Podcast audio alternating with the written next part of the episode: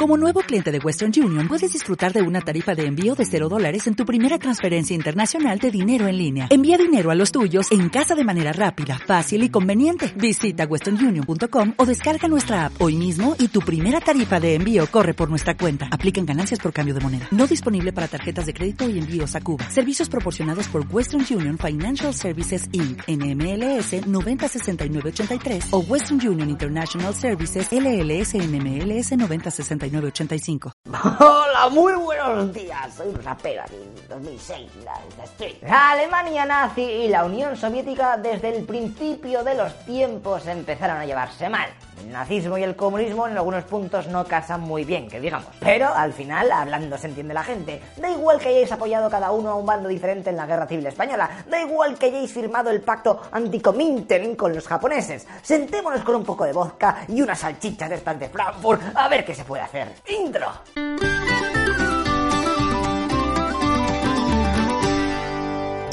El pacto que vamos a ver hoy dejó boquiabiertos a medio mundo, y ahora veréis por qué. Estamos en 1939 y la Unión Soviética está teniendo reuniones para hacerse colega de franceses e ingleses, pero de repente aparece por allí la Alemania nazi y como si de una tarifa móvil se tratase, ofrece un mejor acuerdo a los rusos. Aquello desestabilizó el pacto que estaba a medio firmar con los aliados y empezó una nueva etapa de conversaciones. Stalin se interesó por conversar con los nazis ya que prácticamente eran sus vecinos y eran bastante más pros que los otros dos juntos, pero había un pequeño problema. El ministro de Exteriores soviético era judío y claro, al hablar con los nazis aquello era un poco raro. Eso tiene una fácil solución. Pues sale, Marxin Litvinov. ¡Hala! Despedido. Además de que estabas negociando fatal con los franchutes y giris, ¿eh?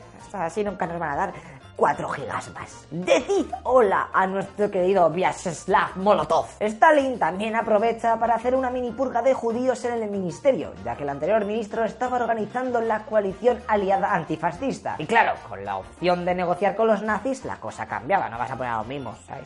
Contrario. Eh, nuevo equipo, venga aquí, sentados. Los aliados, viendo que aquello podía ser una especie de signo de que la Unión Soviética finalmente podía decantarse por aliarse con el bando del eje, empezaron a hacer propuestas así locas. Fíjate que los franceses hasta aceptaron regalar la mitad este de Polonia a Stalin si con eso se aseguraban que no pactasen con Alemania. Pero claro, cuando se enteraron los polacos dijeron, ¿pero qué me estás contando? ¿Regalar cachos de mi país? ¿Pero qué vais? Resumiendo, que al final entre pitos y flautas se juntó el hambre con las ganas de comer. Así que Stalin finalmente mandó a tomar por saco a los franceses y británicos. El 23 de agosto se firmó el pacto Ribbentrop-Molotov en Moscú. ¿Y qué se firmó exactamente? ¿Por qué narices ahora los comunistas y los nazis son amigos? Pues para el público mortal, aquello no era más que un pacto en el que se comprometían a no atacarse mutuamente, a que si había algún problema, pues lo tendrían que debatir eh, pacíficamente y luego eso, pues, a ¿ok? Y también había acuerdos comerciales cuatro veces más grandes que el anterior convenio que tenían y cosas que era un rollo que no te voy a contar ahora. y además todo esto era estilo RIS, ¿eh? El pacto tenía una duración de 10 años. Luego habría que renovarlo o te voy a atacar por Kamchatka, ¿eh? Porque tú tienes Oceanía, ¿eh?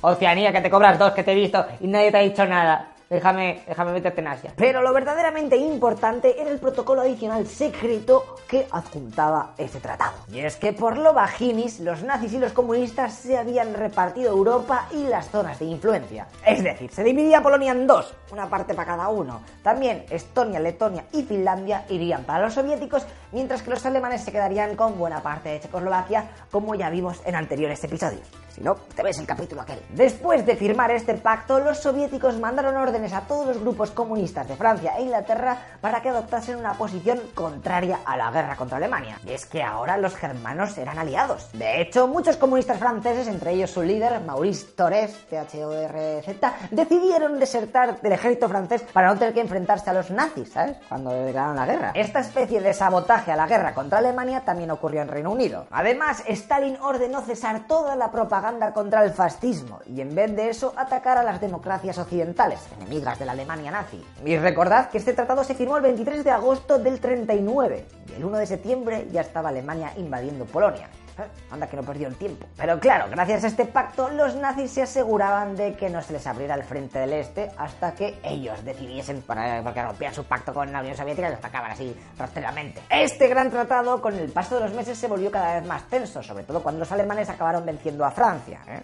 Además de la presencia alemana en Finlandia, que se suponía que iba a ser para los soviéticos, y en Rumanía también. Así que hicieron que Stalin cada vez se pusiese más nervioso. Además de que estaban viendo cómo los nazis arrollaban todo a su paso y su ejército rojo no estaba preparado para mantener semejante aprisionadora bélica. plan, esperad un poquito. Respecto a las cláusulas secretas del tratado este, donde ambos países se dividían Polonia y otras zonas, se tuvo que esperar hasta el final de la guerra para que las tropas británicas consiguieran rescatar de Berlín los documentos y sacarlos a la luz. La Unión Soviética en aquel momento calificó aquellos documentos como falsificaciones y no reconocieron nada de aquello. Hasta que en 1989, después de la gran manifestación llamada Cadena Báltica, que fue una cadena humana de más de 600 kilómetros de longitud entre Estonia, Letonia y Lituania, en donde se solicitaba la retirada de las fuerzas de ocupación soviéticas, pues los rusos mandaron formar una comisión para ver si el pacto aquel de verdad existió. Y efectivamente, Gorbachev tuvo que salir para reconocer que aquellas cláusulas eran de verdad, además de que condenaban enérgicamente aquel pacto que firmó su país varias decenas de años atrás. Después, visto lo visto, ¿por qué crees que Stalin aceptó firmar aquel tratado? ¿Intentó ganar tiempo para prepararse ante la posible invasión nazi?